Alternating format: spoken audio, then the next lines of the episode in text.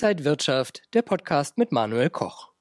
Zinsen, Zinsen, Zinsen. Der Umbruch am Immobilienmarkt wird immer deutlicher klar. Immer weniger Häuser und Immobilien, Gewerbe und Privat werden verkauft. Das ist heute unser Thema beim Tolle Immo Talk hier aus Berlin. Und bei mir ist wieder Corwin Tolle, der Geschäftsführer von Tolle Immobilien. Corwin, schön dich zu sehen. Ja, hallo Manuel. Du hast ja schon eine Steilvorlage gegeben. Früher hieß es immer Lage, Lage, Lage und jetzt sagst du Zinsen, Zinsen, Zinsen. Warum? Das, ist, äh, das frage ich mich auch die ganze Zeit am Markt. Was ist da gerade los?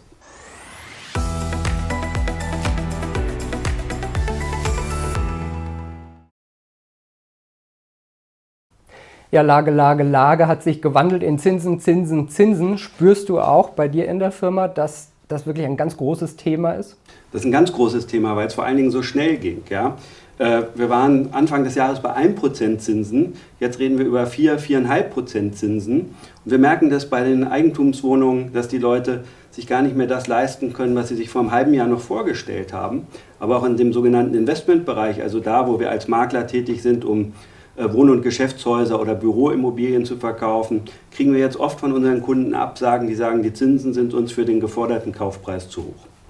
Es war ja schon vorher teuer. In den guten Lagen sind ja Immobilien in den letzten Jahren sehr teuer geworden. Jetzt noch mit den hohen Zinsen, die man dann zahlen muss, kann man davon ausgehen, dass der Immobilienmarkt stagnieren wird oder vielleicht sogar rückläufig sein wird?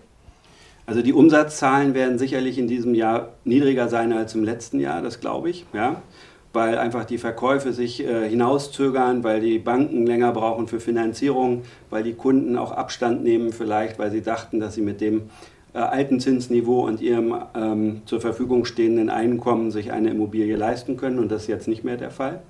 Aber ich glaube, dass so zum Beispiel in einer Stadt wie Berlin oder auch in München oder Hamburg, in der Innenstadt, in den Toplagen die Preise hoch bleiben und auch hoch, äh, vielleicht auch sogar noch ein bisschen steigen werden. Aber wir sehen auch ähm, von Statistiken, dass schon viele Preisreduzierungen am Markt stattfinden. Muss man jetzt schon von einer Krise des Immobilienmarktes sprechen? Nein, eine Krise glaube ich nicht. Also wir bewegen uns immer noch auf einem sehr hohen Niveau. Und ähm, ich würde eher sagen, wir sind in einer Sortierungsphase. Ja? Und mal gucken, wie lange die Sortierungsphase dauert. Aber wir werden ja vielleicht was hören darüber, wie lange das Zinsniveau so niedrig war und wie lange, was vielleicht heute ein normales Zinsniveau im Durchschnitt ist. Also da bin ich sehr gespannt, was wir gleich hören werden. Ja, wir haben wieder einen Gast. Bernd äh, Duda ist heute da von der Berlin Hyp AG äh, und der kennt sich mit Zinsen richtig gut aus. Ja, ich glaube, der macht das schon fast 40 Jahre lang, das Geschäft mit Zinsen. Und da bin ich auch sehr gespannt, was er sagt, was so gewerbliche äh, Finanzierungen heute bedeuten, was das auch vielleicht für den Markt bedeutet, was seine Kunden sagen, ob die auch stöhnen, so wie bei uns zum Beispiel, oder ob die äh, sagen, ach super, ist ja immer noch günstig. Da bin ich sehr gespannt, was wir heute hören werden. Und bei mir zu Gast ist jetzt Bernd Duda. Er ist seit über 40 Jahren in Berlin in der Unternehmens- und Immobilienfinanzierung zu Hause. Er kennt auch noch Zyklen und hohe Zinsen, sagt er. Seit Juli 2018 ist er der Leiter der Geschäftsstelle Berlin der Berlin Hyp AG im Bereich Immobilienfinanzierung Real Estate Finance. Sein Lebensmotto: einfach jeden Tag Spaß am Leben haben. Er ist selten schlecht gelaunt und seine Leidenschaft, das ist Hertha BSC, die Liebe ich länger als meine Frau, sagt er. Auch darüber müssen wir vielleicht heute mal reden, aber erstmal reden wir über Zinsen. Schön, dass Sie da sind, Bernd Duda. Hallo. Äh, wir haben gerade mit Corwin Tolle ja schon mhm. gesprochen und der Corwin hat gesagt, er merkt das schon im täglichen Geschäft, dass Leute wirklich auch sich mit den Zinsen beschäftigen und vielleicht auch gar nicht mehr so kaufen können. Äh, Sie sind sehr mit Gewerbeimmobilien beschäftigt, aber wir sprechen heute ja auch generell. Ist es bei Ihnen auch schon angekommen, dass Sie das spüren? Ja, das kann man auch im gewerblichen Bereich sagen. Die Investoren sind zurückhaltender geworden, insbesondere seit Jahresanfang, wo wir ja den ersten großen Zinsanstieg haben. Die Renditen haben sich deswegen verändert und Investitionen werden zurückgestellt, Investitionen werden nicht mehr getätigt und es gibt auch die Ersten, die sagen, äh, wir kaufen einfach nicht mehr und treten vom Kaufvertrag zurück. Wen trifft das jetzt mehr? Die Bauträger, die überlegen, ob sie große Projekte verwirklichen? Oder sind wir schon beim Endkunden, der eine Wohnung, eine Immobilie kaufen will? Gut, wir sind ja in der Immobilienbranche immer in einem gesamten Kreislauf. Und äh, wenn einer kaufen will, wir hatten es ja gehört von Kevin Tolle, äh, die Eigentumswohnung, dann hat er derzeit das Problem, dass natürlich die Zinsen sich fast verdreifacht haben zum Jahresanfang. Die Lebenshaltungskosten haben sich auch nochmal erhöht.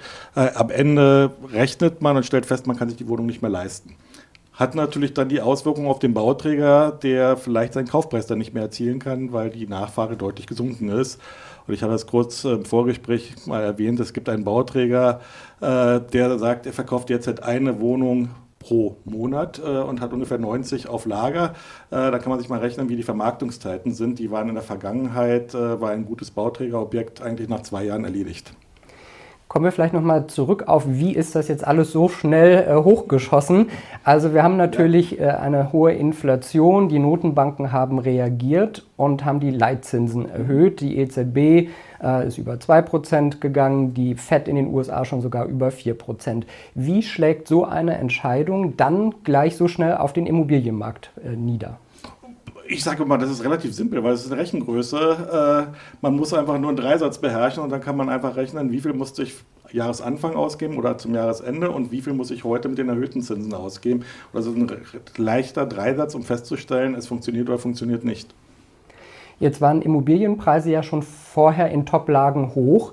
Äh, viele kritisieren das auch, das ist noch ein, vielleicht noch ein anderes Thema, aber jetzt wird es ja noch teurer, wenn man das finanzieren will.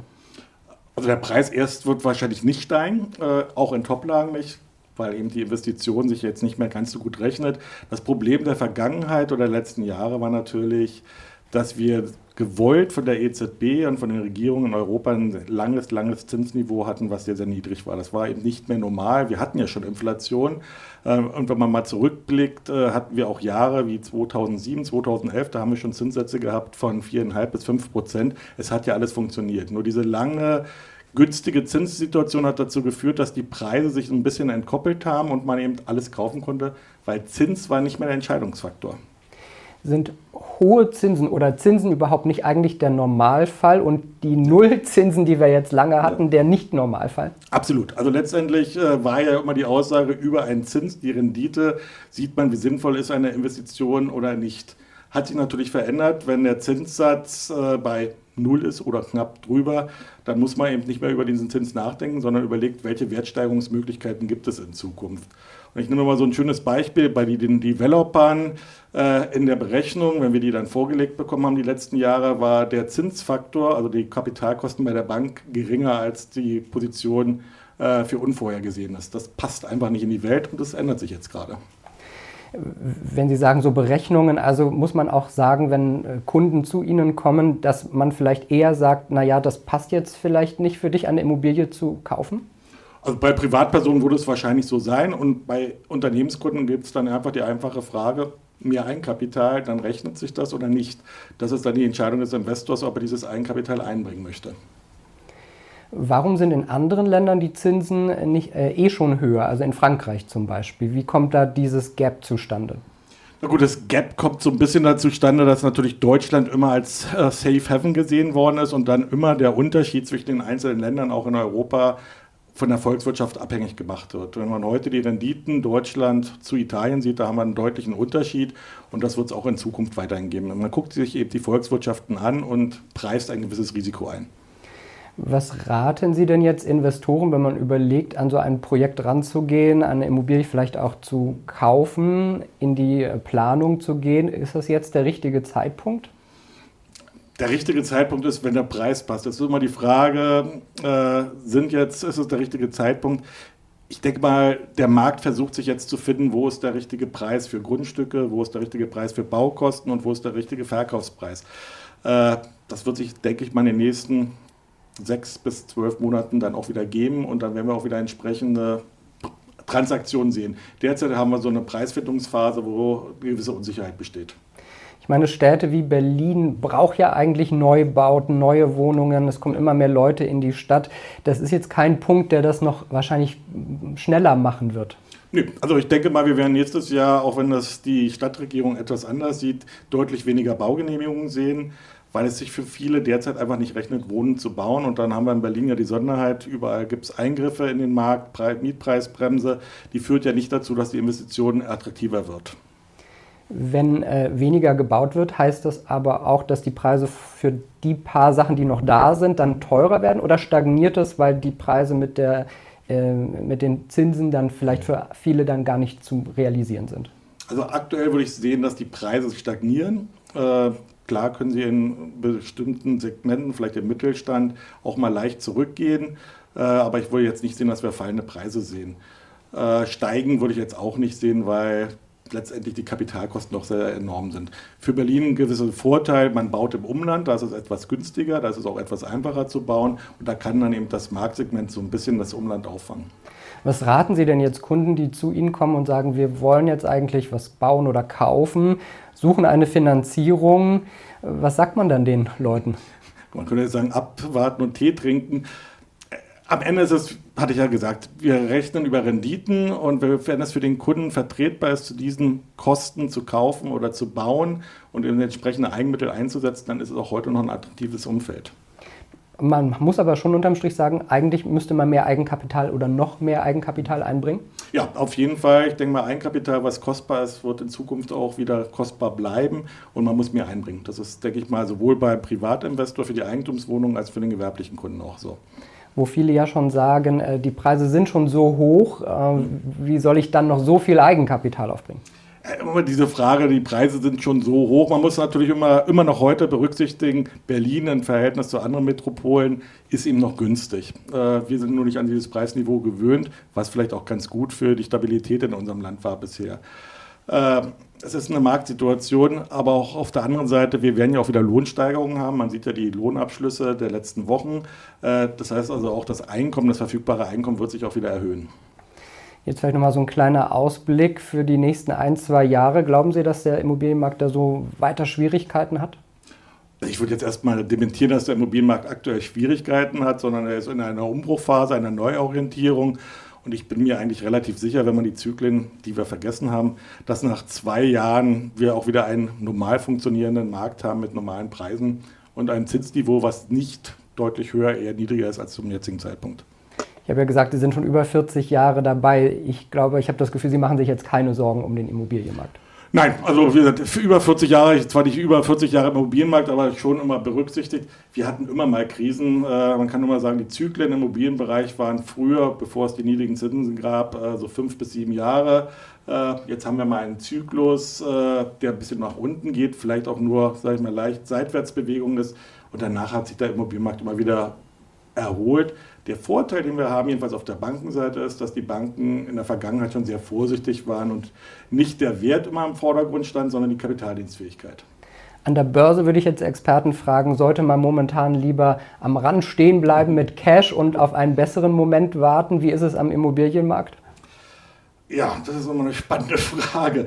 Äh, ich nehme es immer so als Beispiel. Wir hatten viele Mehrfamilienhäuser, die sind vor einem Jahr für einen Faktor fürs 30-fache verkauft worden oder angeboten worden.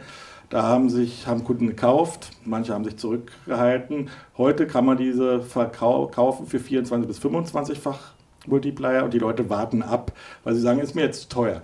Also irgendwann ist es immer so, man muss zuschlagen, ansonsten verpasst man den richtigen Zeitpunkt. Man wird nie den besten Zeitpunkt erwischen, sowohl bei den Zinsen als auch bei den Kaufpreisen. Und das ist an der Börse auch so.